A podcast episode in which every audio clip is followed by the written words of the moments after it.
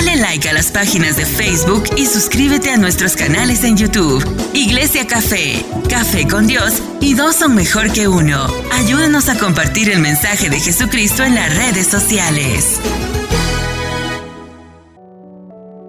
Buena madre. Buena madre con sus hijos y buena hermana. Mi hija Bárbara. I love you. Proud of you. Pero cuando salimos por ahí, yo le digo que no me diga mamá, que me diga hermana. es mi mamá. y le doy gracias a Dios por que me ha volvido a dar la oportunidad de traerle una palabra a ustedes de parte de Dios, no de parte de mí.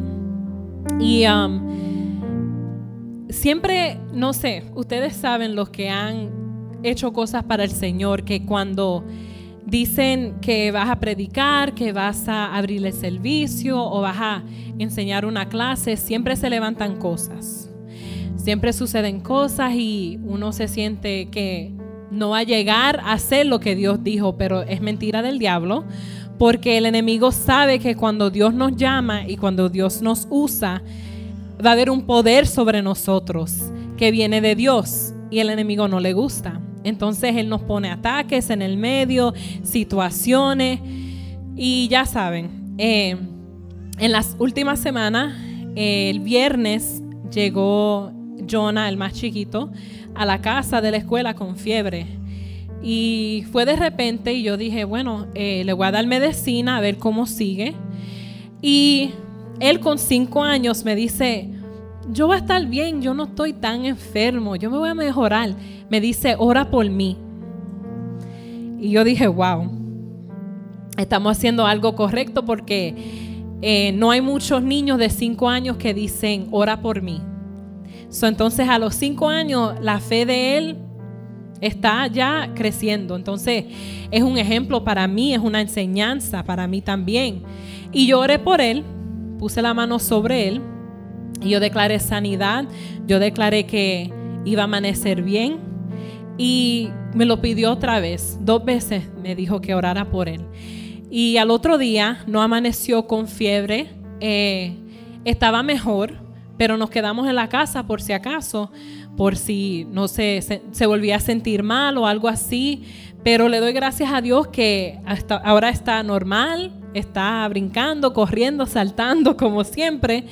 Y aprendí de Jonah porque yo en el aniversario Dios le dio una palabra a los apóstoles sobre él que lo escuchemos. Que Dios le iba a dar a él palabra, le iba a dar cosas que él iba a decir que son cosas de adultos. Pero lo veo, está sucediendo. Y um, Dios, ¿verdad? Lo escogió como profeta. Y eh, le doy gracias a Dios porque veo el fruto de Dios sobre mi familia, mis hijos y sobre mi vida. Amén. Entonces llegué, estamos todos aquí, ¿verdad? Vencimos el frío y el viento que hace afuera. Esta mañana llegamos, mi pelo estaba por acá, por ahí. El sign de afuera se iba arrastrando y Greg tuvo que correr y agarrarlo y lo metimos para adentro porque eh, el día estuvo bien fuerte, el viento está bien fuerte. Pero nada, le damos gracias a Dios porque vencimos, somos, eh, somos valientes, eh, vencimos, ¿verdad? El frío y lo que falta, porque el frío de hoy no es no es nada comparado a lo que viene, ¿verdad?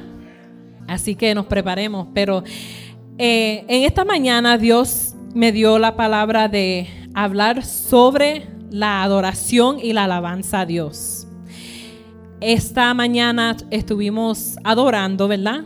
Y hoy es un día de quebrantamiento, donde Dios nos coge a cada uno de nosotros pedacito por pedacito y nos quebrantó es para nacer de nuevo. Es para volver a pararnos fuertes y firmes, porque hay veces, ¿verdad? Que nos caemos, que nos metemos en la cueva, ¿verdad? Nosotros mismos y no queremos hacer nada. Nos quedamos ahí estancados, no queremos adorar, no queremos leer la palabra, no queremos hacer nada. Entonces en esta mañana Dios nos quiere hablar de la importancia de alabarlo a Él. Así que presten atención porque hay muchos hoy. Y yo dije, wow, cuando yo predico siempre viene todo el mundo, pero es porque Dios tiene una palabra para ustedes. Para mí, pero también para ustedes. Él tiene una palabra para todos en esta mañana, así que presten atención porque Dios está hablando. Amén. El hombre fue creado para adorar a Dios cuando Satanás vio la comunicación íntima que el hombre disfrutaba con su creador, él se llenó de envidia y quiso destruir esa relación y quiso canalizar esa necesidad humana en su beneficio propio, para que el hombre se rindiera ante él. Entonces Satanás mismo reconoció que adorar a Dios era algo máximo, era algo supernatural. Que si adoran a Dios es porque Dios es alguien grande, alguien poderoso, ¿verdad? Entonces, él también reconocía que no había nada más grande que el Altísimo Señor. ¿Y qué pasó? Que se llenó de envidia. Él quería toda la adoración para él, toda la, alabanza para él. Pero Satanás no pudo vencer eso, ¿verdad? Satanás no quiere que adoremos a Dios. Por eso es que cuando pasamos por situaciones, ¿verdad?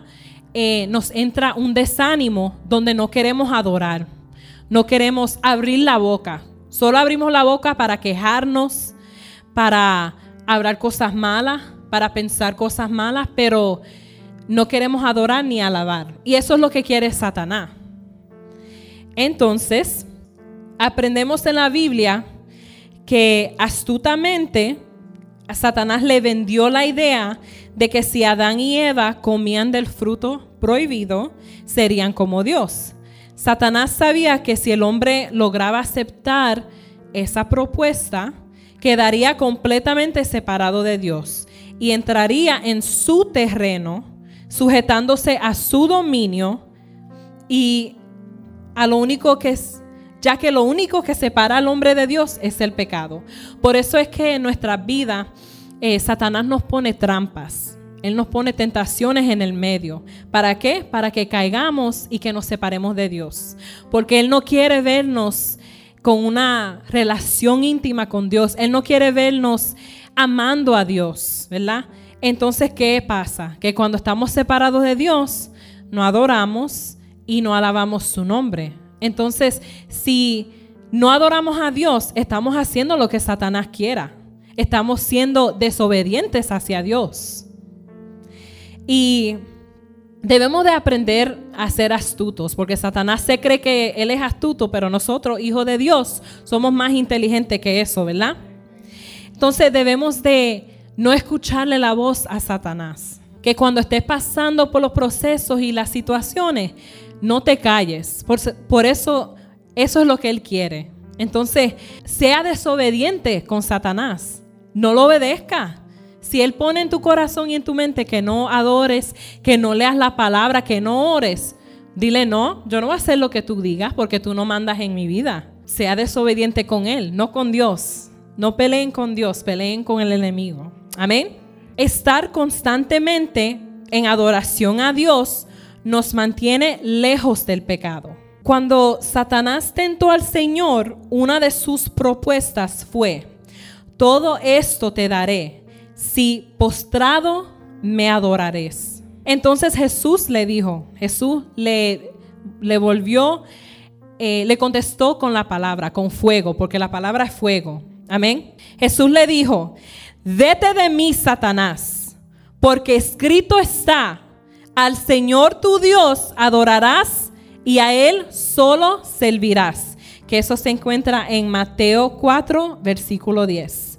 Entonces podemos notar que el Señor le dice, Jesús le dice a Satanás que la adoración es exclusiva para Dios y no se le puede dar a ninguna otra persona. Tampoco se le puede tributar adoración a ningún objeto, símbolo o imagen. Hay muchos países, ¿verdad?, que creen en una religión que ellos se someten, que adoran a los animales, a símbolos, al sol. Eso aquí no, no sucede. Dios es el único Dios y él, él es el único que merece la adoración, ¿verdad? Porque ¿quién fue quien nos creó? Dios. ¿Quién fue quien nos trajo aquí? Dios. ¿Quién es el que nos suple? Dios. El sol nos mantiene caliente, nos da luz, pero ¿quién fue que creó el sol? Dios. Así que debemos de solo adorarlo a Él, porque Él es el único que se merece toda honra y toda adoración. Amén. No hay nada en este mundo que merece la adoración y no hay nadie que hace por ti lo que Dios ha hecho y sigue haciendo en tu vida. Eh, hay veces, ¿verdad?, que hay personas que adoran más a la casa. Quizás falten a los servicios, a los estudios bíblicos, o quizás ni separen tiempo para leer la palabra, abrir la Biblia, adorar a Dios, porque quieren la casa perfecta. Yo he aprendido que con hijos uno no va a tener la casa perfecta. Porque lo más que uno limpia y recoge, vienen con juguetes, vienen con, cuando comen, dejan comida por la mesa. Si uno les va enseñando a ellos que recojan, que limpien, que sean organizados, pero no hay perfección. No hay perfección. Y está bien que tu casa esté limpia, que no tenga polvo y lo que sea, pero si hay juguetitos, ya a mí no me importa. Yo antes me moría. No, Jonas, recoge los juguetes. Gabriel, no quiero juguetes aquí. Y ya, eh, eh, cansa, eso cansa. Entonces yo aprendí que no, está bien, la casa está limpia, huele buena, hay juguetes, no me importa. Eh, ahora mismo, cuando yo llegue a la casa, pues tengo que recoger un poco porque cada domingo que nos preparamos hay ropa, cosas desorganizadas. Pero eso no me va a impedir que yo llegue aquí a la casa de Dios para adorarlo, para recibirle su palabra, ¿verdad? Porque la casa no vale más que Dios. Amén. Ahora vamos a hablar de cuándo debemos alabar a Dios. Quizás muchos piensen cuándo es la, el mejor, la mejor hora de adorar al Señor durante el día. Pero vamos a aprender que en Salmos 145, 145 2 dice, cada día te bendeciré y alabaré tu nombre eternamente y para siempre. So, ¿Cuándo debemos alabar a Dios? Cada día, eternamente y para siempre. No hay un momento específico o un momento mejor en donde debemos alabar o adorar a Dios, porque Dios está presente 24/7. Desde que nacimos, después cuando nos partamos de este mundo, Él está ahí también. Amén. También vemos que en Salmos 34, del 1 al 2, dice, bendeciré a Jehová en todo tiempo. Su alabanza estará de continuo en mi boca. En Jehová se gloriará mi alma. Lo oirán los mansos y se alegrarán. Nuestro corazón siempre debería estar dispuesto a expresar gratitud y alabanza a nuestro Dios no solo porque Él nos salvó, sino porque cada una de las bendiciones que ha derramado sobre nuestra vida. Eh, les voy a enseñar o decir algo para los que no saben. Debemos de darle gracias a Dios por todo lo que tenemos. Miren, levántese en la mañana o cuando sea y denle gracias a Dios por el aire que puedes respirar, por la agua que tienes para tomar, por la comida que Él te ha dado. Porque en, en estos momentos, en otras partes del país, hay personas que pasaron, ¿verdad?, una tragedia con el huracán, en Puerto Rico también y en eh, diferentes países donde no tienen casa, no tienen hogar. Este, como le estaba diciendo, que en estos momentos hay muchas personas que no tienen las cosas que nosotros hoy tenemos, que no tienen a dónde dormir, no tienen su cama, no tienen quizás nada. Entonces, debemos de estar eternamente agradecidos porque a Dios le plació que nosotros eh, despertemos hoy eh, con bendiciones, con nuestros hijos vivos, no están enfermos, la familia está bien, tenemos trabajo, tenemos finanzas, eh, tenemos todo lo que necesitamos, gracias a Dios, ¿verdad? Yo le he enseñado también a mis hijos, que aunque están pequeños, jovencitos, que le den gracias a Dios también por todo. En cada noche yo y Greg eh, nos turneamos y cuando se van a dormir hemos hecho una costumbre de orar con ellos. Y Gabriel le da gracias a Dios por todo, por eh, las personas, ¿verdad?, que no tienen hogar, por la familia por aquí, por allá. Él le da gracias a Dios por todo, por la comida, por la escuela, los amigos. Y son cosas, ¿verdad?, que debemos de enseñarle a nuestros hijos también, porque ellos van a crecer y si no tienen ya esa enseñanza en su vida, si ya no entienden de que todo lo que tienen es de Dios, cuando estén grandes no le van a dar gracias a Dios, no van a ser agradecidos con las cosas que tienen. Van a tomar las cosas como que eh, lo tengo porque lo tengo. No van a darle la gloria a Dios. Entonces, eh, tú papá que tengas hijos, enséñale desde chiquito.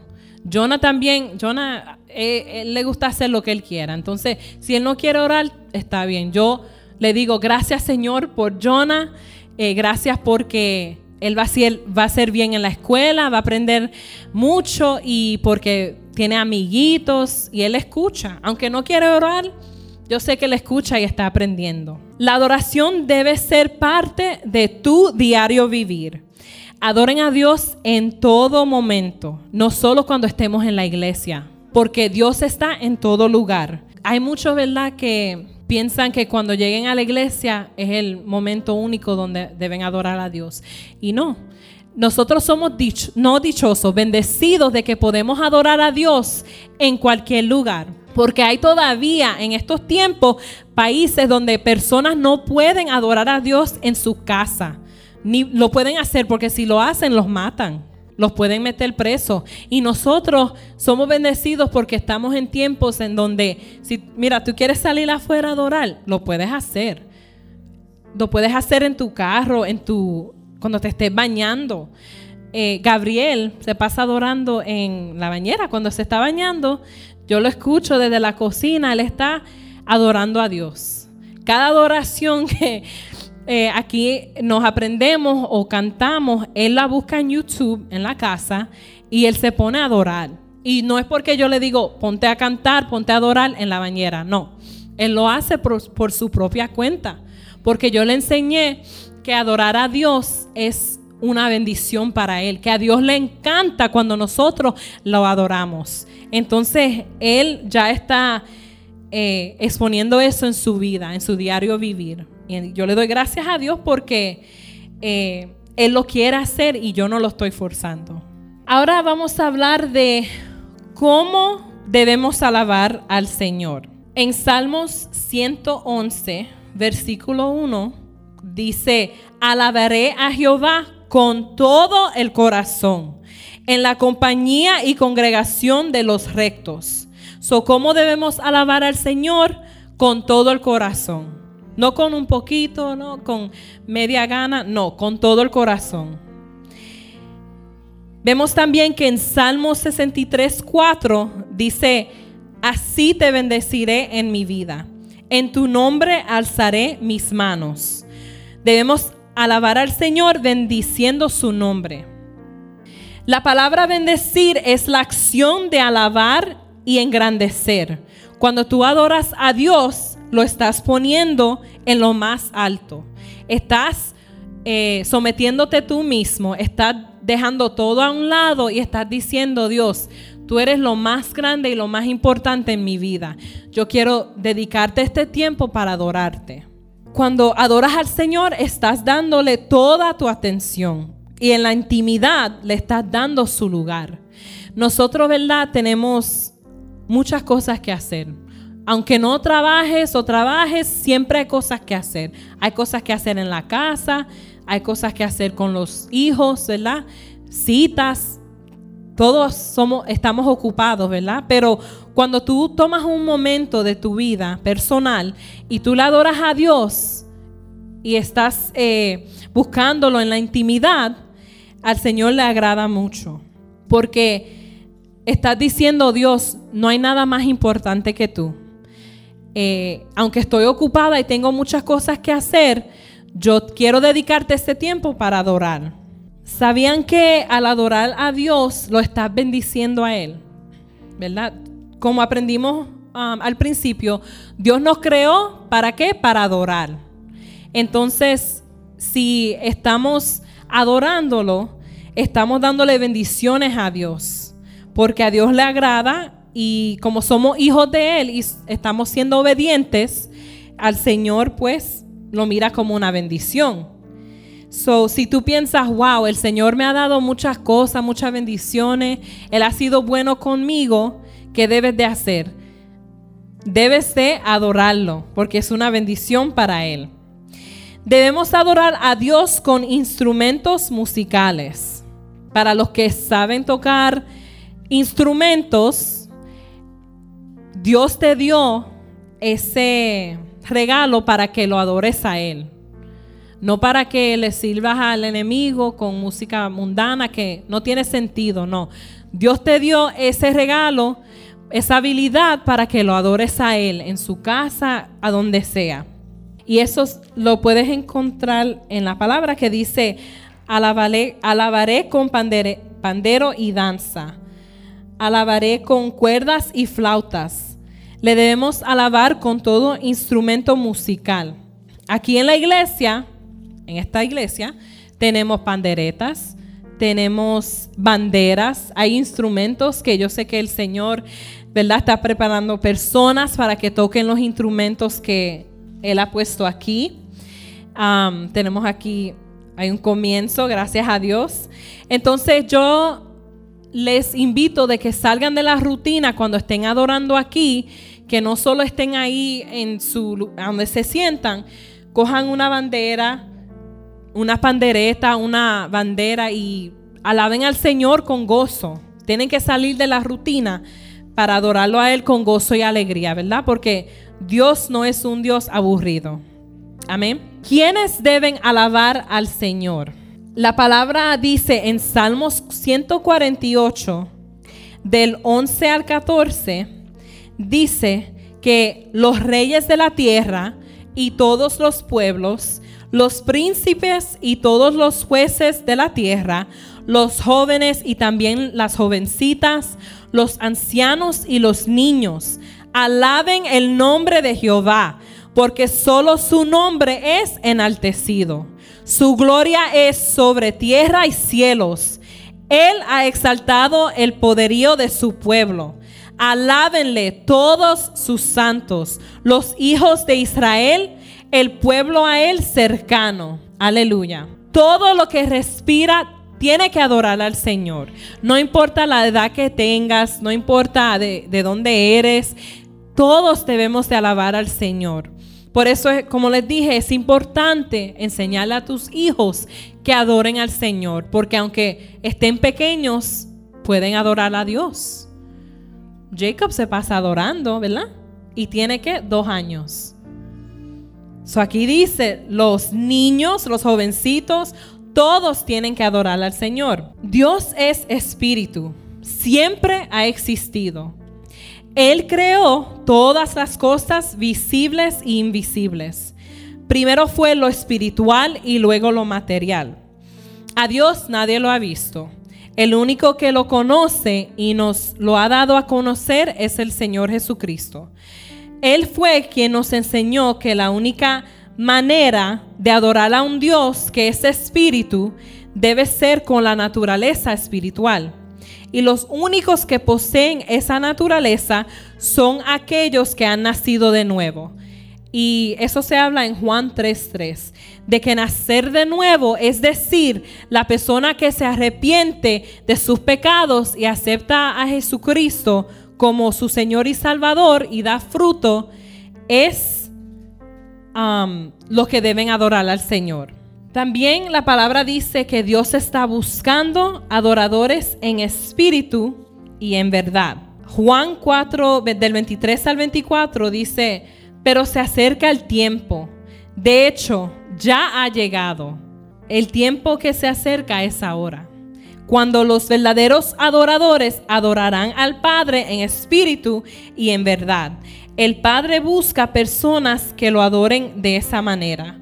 Pues Dios es espíritu, por eso todos los que adoran deben hacerlo en espíritu y en verdad. Jesús le está hablando estas palabras a una mujer samaritana que le preguntó a él sobre el lugar correcto de adorar.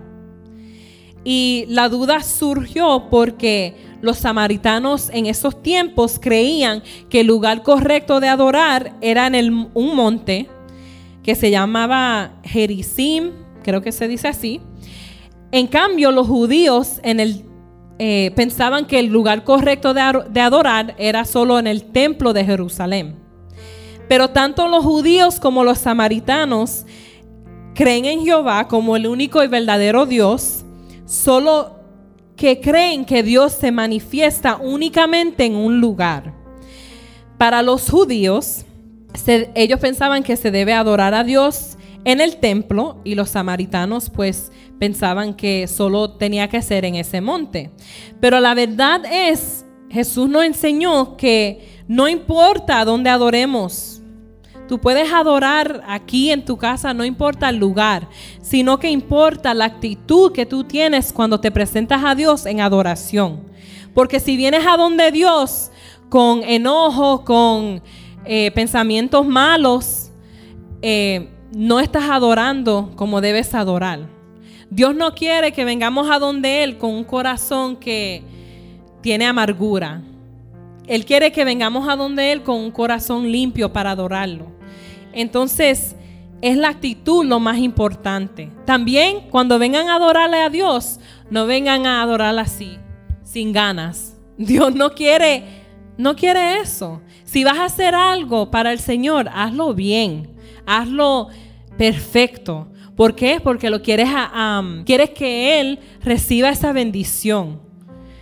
No lo hagas por medida así porque te están obligando lo que sea, no, háganlo con una buena actitud. Porque, ¿verdad? El Señor mira eso y Él mira el corazón de uno. Cómo estamos por dentro y cómo vamos a llevarle esa ofrenda de, de adoración, ¿verdad? Adorar en espíritu quiere decir que buscamos de Dios con sinceridad y permitir que nuestro espíritu humano sea guiado por el Espíritu Santo mientras estamos adorando. O sea que si tú estás adorando en espíritu y tú sientes llorar, tirarte al piso, gritar, correr, lo que sea, es porque estás adorando en el espíritu. Estás dejando que el espíritu se mueva en ti. ¿Verdad? Adorar en verdad significa que debemos de adorar a Dios con una verdadera devoción y no por imposición.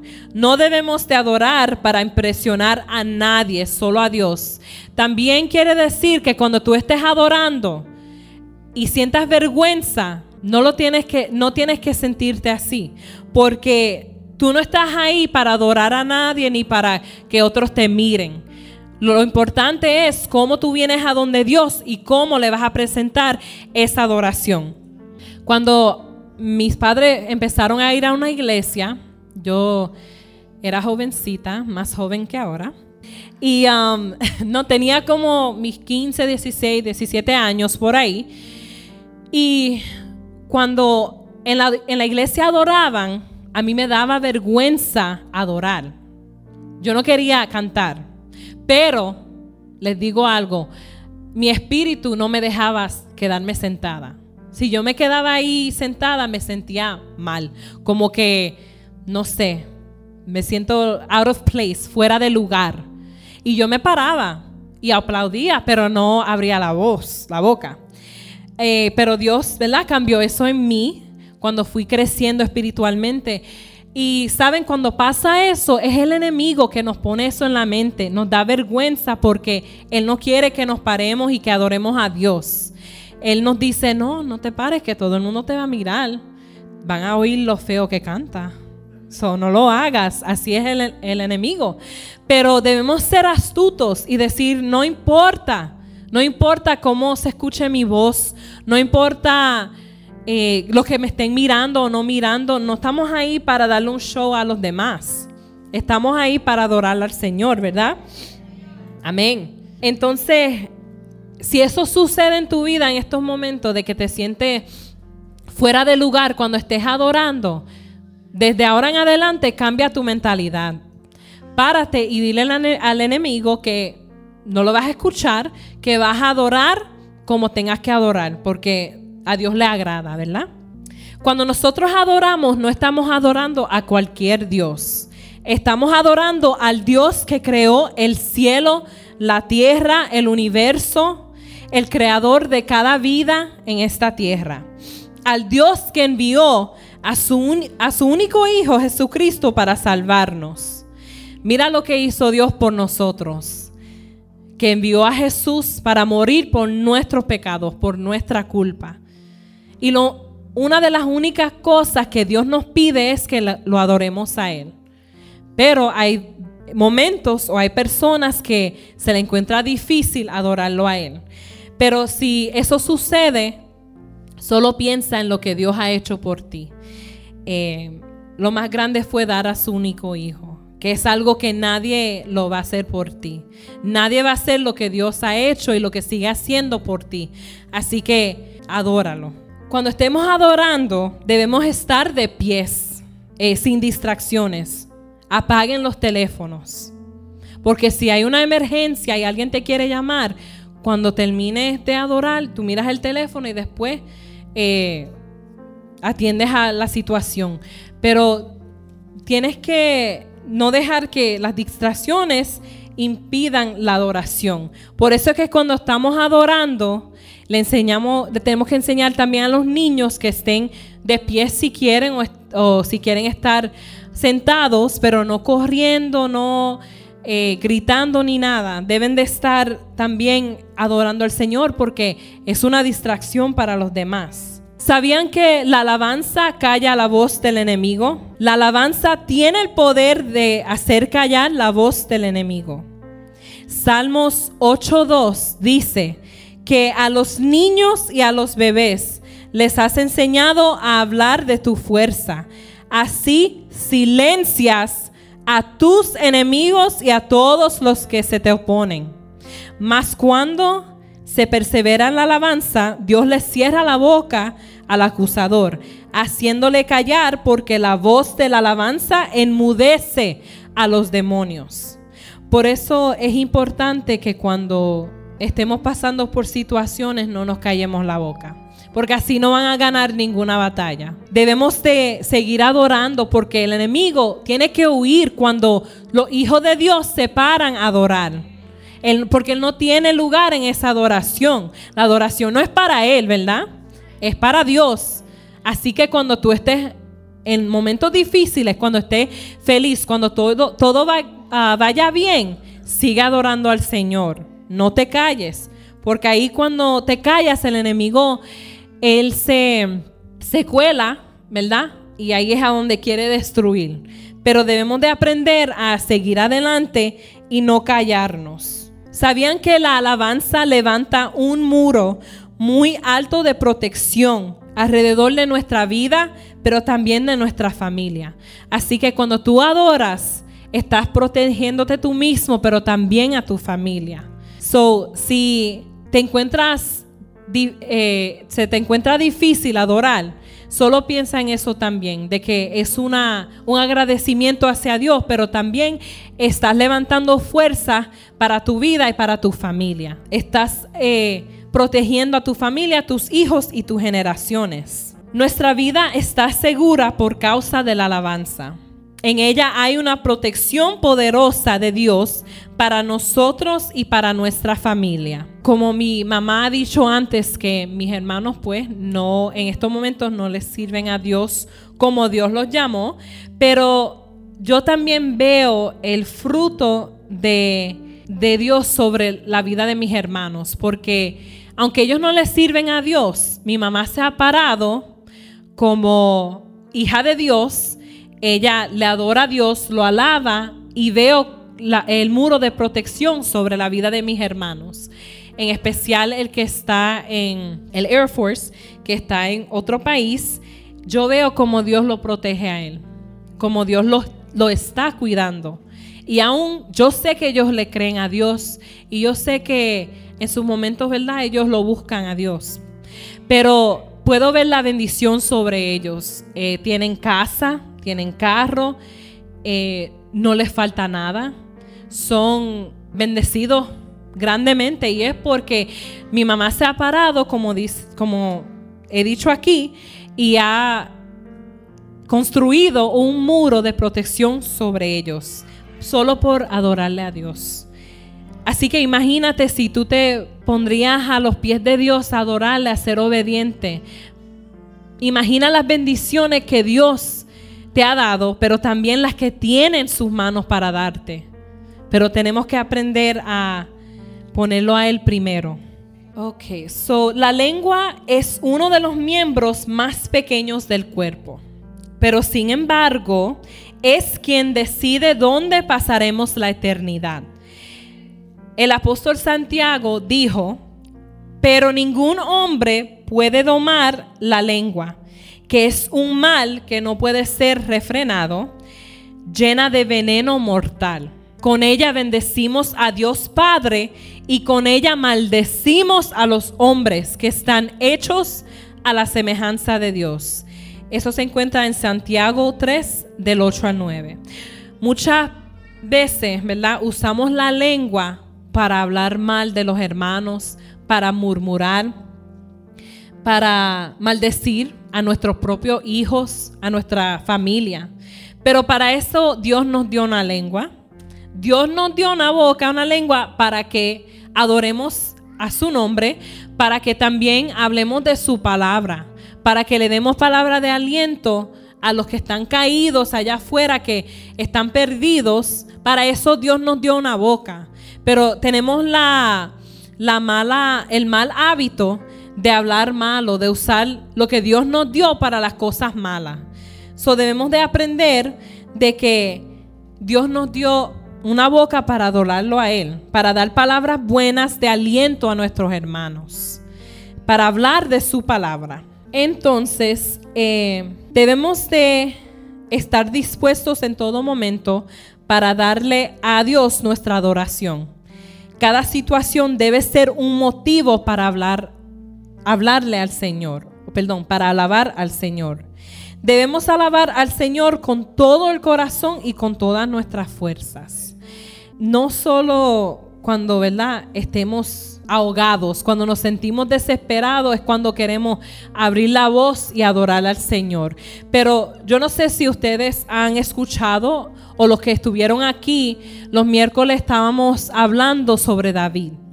Y aprendimos de que cuando David se, se encontraba en situaciones difíciles, ¿qué él hacía? Él no corría para una cueva y se quedaba ahí sentado, callado así con miedo. No, él se ponía a adorar. Y yo me imagino que David ahí adoraba a toda boca. Adoraba al Señor porque él confiaba en el Señor, que el Dios lo iba a cuidar, que Dios estaba con él. Él lo adoraba con su fuerza. ¿Por qué? Porque él sabía que Dios lo tenía en sus manos, que Dios le iba a dar la victoria. So, desde hoy en adelante, determine ser una persona que alabe y bendice a Dios por todo. Y así estará levantando una muralla muy alta de protección alrededor de su vida y de su familia. El verdadero creyente siempre bendice. En su boca hay siempre una palabra de bendición. Hay un poder grandioso en cada palabra que expresamos, ¿verdad? Entonces los que están aquí en esta mañana, cuando salgan de este lugar hoy, eh, Cambien su manera de vivir. Enfóquense en la adoración hacia Dios. Pon a Dios primero y tú vas a ver cómo las cosas van a caer en su lugar. Yo, ¿verdad? Antes vivía una vida difícil con mi papá y eso, pero yo vi que cuando mi mamá se entregó en los, en los brazos del Señor, ella le empezó a servir a Dios, cómo la vida de nosotros cambió. Entonces cuando yo crecí y yo me sometí a Dios y cambié mi vida, yo vi como la mano de Dios vino sobre mi vida y cambió eh, todo. Cambió mi manera de pensar porque yo antes, no sé, me levantaba sin ánimo, me, levantaba bien negativa, no quería hacer nada. Y pues no tenía una relación como debía de ser, este, no sé, eh, era algo muy fuerte que yo luchaba. Yo luchaba con mucha ansiedad, tristeza, depresión y no sabía qué hacer. Yo decía, quizás tengo que ir para un psicólogo, quizás necesito medicación, decía yo. Y nunca llegué a ver a un psicólogo, pero sí vi al, sí hablé y conocí al doctor de los doctores que es Dios.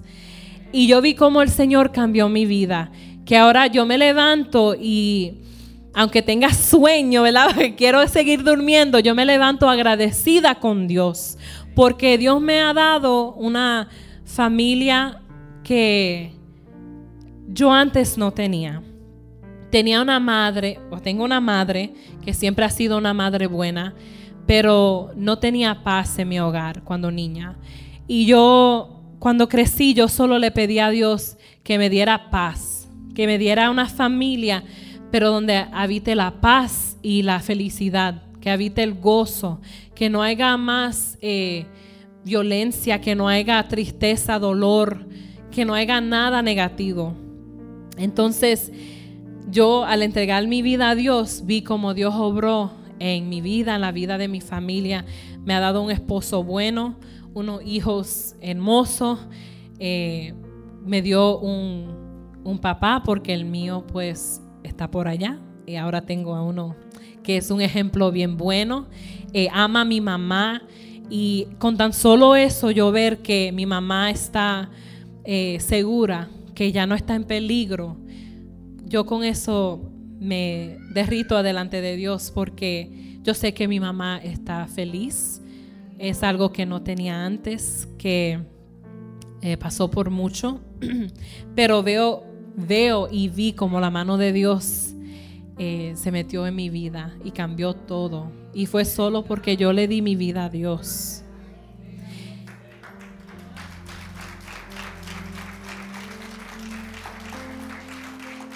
Entonces tú que estás aquí en esta mañana, si tú te encuentras en una situación de donde sientes que tu vida, quieres cambio en tu vida, entrégale tu vida a Dios y también adóralo.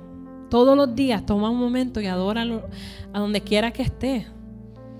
Una adoración ahí sencilla. Eso es lo que busca Dios. Una adoración simple. Él no quiere una adoración con voz bien bonita, que no, una voz famosa, no. Él quiere que tú, que tú, que todos ustedes se levanten y lo adoren a Él con sinceridad, con amor. Porque si tú amas a Dios, entonces tú lo vas a adorar. Espero que hayan aprendido algo. Eh, espero que desde ahora en adelante no les dé vergüenza adorar al Señor. Que esa, esas palabras, esa negatividad que el enemigo pone en tu mente, que desde ahora en adelante sea cancelada porque es mentira. Y espero, ¿verdad?, que cojan estas palabras que vienen de Dios y que se las enseñen a otra persona que esté pasando por algo difícil, que necesite una palabra de aliento. Le puedes decir, como dice la adoración, simplemente alaba. Y vas a ver cómo las cosas van a cambiar. Amén. Un aplauso para Dios. Dale like a las páginas de Facebook y suscríbete a nuestros canales en YouTube. Iglesia Café, Café con Dios y dos son mejor que uno. Ayúdanos a compartir el mensaje de Jesucristo en las redes sociales.